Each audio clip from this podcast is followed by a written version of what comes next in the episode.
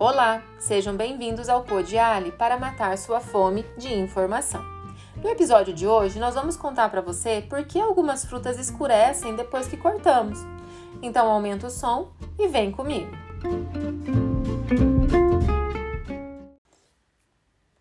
Com certeza você já passou por essa experiência, digamos que um pouco desagradável, de cortar, por exemplo, uma maçã ao meio e quando terminou de comer a primeira metade, a segunda metade já estava escurecida, com uma aparência feia, um aspecto envelhecido.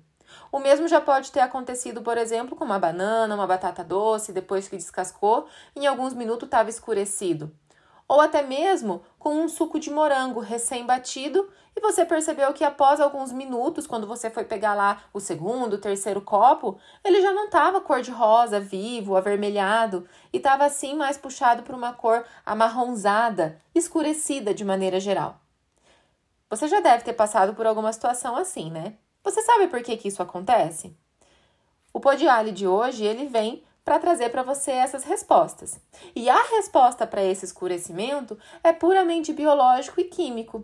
Então vamos lá entender um pouquinho. Essa condição de escurecimento, ela é natural, tá, pessoal? Então, embora tenha esse aspecto aí feio, né, desagradável de certa forma, é um escurecimento natural. De maneira nenhuma significa sozinho que esse escurecimento indique que o produto esteja estragado, que deva ser descartado.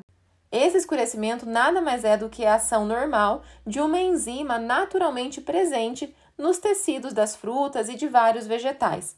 Esse escurecimento se chama, portanto, escurecimento enzimático.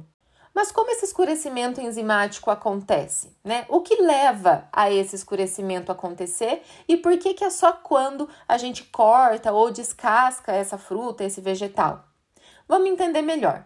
Em condições de integridade, ou seja, quando a maçã, por exemplo, ela tá lá inteira, íntegra, não teve nenhum corte, nenhuma mordida, não foi descascada, os tecidos que compõem esse vegetal, essa fruta, eles se encontram organizados, de modo que essas enzimas que eu já citei, que são naturais do produto, elas estejam protegidas e não entrem em contato direto com substratos naturais também presentes naturalmente nesses produtos.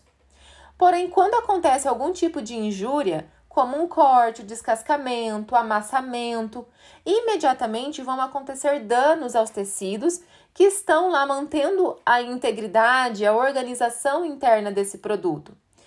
Portanto, os danos a esses tecidos vão resultar numa perda dessa integridade da membrana celular, fazendo com que haja uma destruição da compartimentação que separa enzimas e substratos.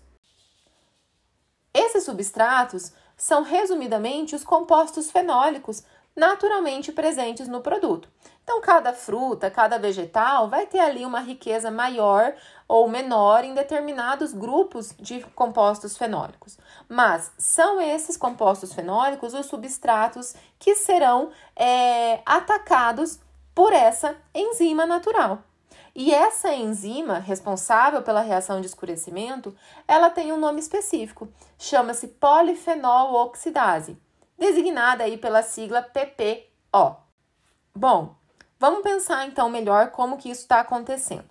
Imagine, é, vamos pensar numa maçã, tá? Numa fruta aí, a maçã é bem clara para a gente ver esse exemplo. Se você ainda não viu de perto esse escurecimento, faz o teste hoje corta uma maçã ao meio ou descasca ela e acompanhe para ver em quanto tempo ela vai estar tá escurecida.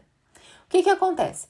Quando a gente faz o corte, o descascamento, a membrana que, que mantém a estrutura desse produto, ela é rompida. Com isso, a gente vai fazer a exposição do substrato a essa enzima, que por sua vez, ao passar por esse processo de rompimento, né, da membrana rompida, vai ter a sua atividade aumentada. Atividade enzimática aumentada. A polifenol oxidase, portanto, em contato com o oxigênio, que agora também está em contato direto com a parte de dentro desse produto, porque a gente descascou, a gente cortou, então a gente expôs ela ao oxigênio atmosférico ali, né? Contato direto. Então, voltando, né? A enzima, na presença do oxigênio, irá com muita facilidade oxidar o substrato, aqueles compostos fenólicos que nós estávamos citando. Então, esse processo, ele vai acontecendo, essa reação de oxidação, ela vai acontecendo por uma série de reações químicas que vão dar como resultado principal um composto em grande concentração de coloração escura. Ou seja, o composto principal dessas reações de oxidação da enzima sobre o substrato em presença de oxigênio leva à formação desses pigmentos escuros, que também têm um nome específico, são as melaninas. Esses compostos escuros, esses pigmentos, quando vão se originando, também trazem outras consequências, né? Como é, mudanças indesejáveis na aparência do produto, vai dar aquele aspecto mais envelhecido, além de, claro, o escurecimento que vai acontecer. Por quê? Porque esses pigmentos que são resultantes da reação, eles são escuros, eles têm uma coloração amarronzada. E como consequência, a gente também tem aí é, um prejuízo acontecendo em relação a propriedades organolépticas desse produto, o que leva a uma diminuição de maneira geral da vida útil desse produto. Então, se a gente parar para entender um pouquinho melhor, a gente tem três componentes básicos para que essa reação de escurecimento aconteça: a enzima, que é a principal responsável, o substrato, que é o componente que vai ser oxidado pela enzima, e o oxigênio, que precisa estar presente para que a reação de oxidação aconteça. Ou seja, se a gente bloquear ou se houver a ausência de algum desses três elementos, a reação ela é cessada ou retardada, ela não vai prosseguir com facilidade. Então, como a gente pode evitar esse escurecimento? Como a gente acabou de falar, para barrar a formação desses pigmentos escuros, das melaninas, a gente precisa bloquear um desses três componentes: a enzima, o substrato ou o oxigênio. Em nível industrial, né, na indústria ou até mesmo na cozinha profissional, alguns processos já muito bem instaurados e conhecidos, eles são executados para impedir ou retardar essa reação de escurecimento, sendo que o principal deles é o tratamento térmico que visa a inativação enzimática. Essa inativação enzimática a gente pode entender aí como deixar a enzima incapaz de atuar sobre o substrato, tá? Vamos resumir dessa forma.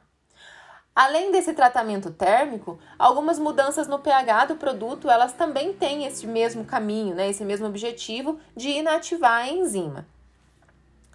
É, porém, casa, pessoal, você também consegue prevenir ou retardar essa reação de escurecimento. Porque você deve estar pensando, bom, ela está falando agora de tratamento térmico, controle de pH na indústria, mas eu quero comer a maçã na minha casa e não quero que ela escureça.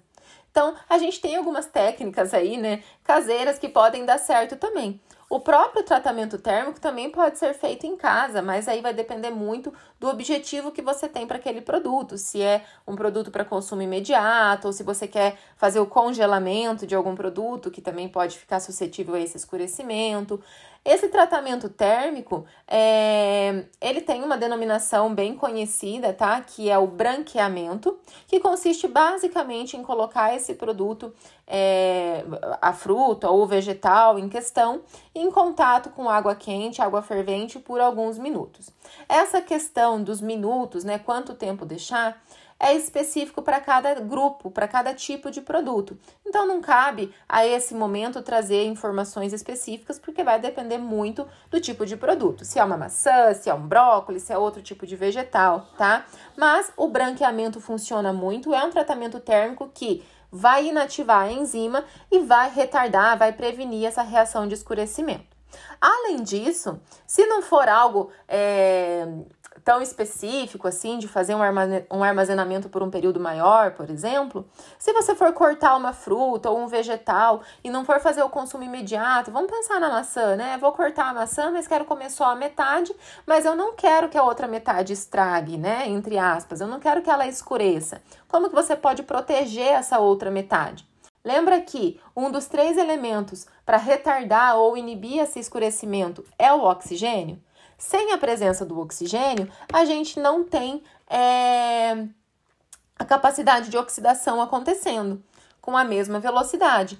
Então, se você cortar ali uma maçã ao meio ou descascar e quiser fazer o consumo depois, uma boa técnica é inibir o contato com esse oxigênio. Envolva ela num plástico filme, por exemplo. Dessa forma, você vai cessar o fornecimento é, direto e imediato de oxigênio para a superfície desse produto e com isso vai conseguir retardar a reação, vai conseguir retardar a reação de escurecimento, ganhando mais tempo com o produto bem apresentado. Vale dizer que essa técnica né, de envolver com o plástico filme ela vai retardar, mas o contato com o oxigênio vai continuar acontecendo num ritmo mais lento, mas vai acontecer. Então, em algum momento, ela, o teu produto ali ele vai sofrer essa reação de escurecimento. Mas envolver com o plástico filme ajuda bastante a retardar esse processo. Bom, como dissemos lá no começo, a reação de escurecimento enzimático ela não representa sozinha uma condição de alimento estragado ou indevido para o consumo que precisa ser jogado fora. Mas de maneira geral, a ação dessa enzima ela acarreta sim em perdas econômicas consideráveis em termos comerciais dos produtos, além da diminuição da qualidade nutritiva e alteração de sabor nesses produtos. Então, Pensando como tecnologia de alimentos, a reação de escurecimento enzimático hoje, ela já é muito bem controlada em níveis, em níveis industriais, o que faz com que muitos produtos que teriam facilidade de escurecer hoje já consigam ser mantidos com integridade por um maior período de tempo. E a gente tem aí algumas técnicas caseiras para te ajudar a não passar mais por essa situação de escurecimento enzimático.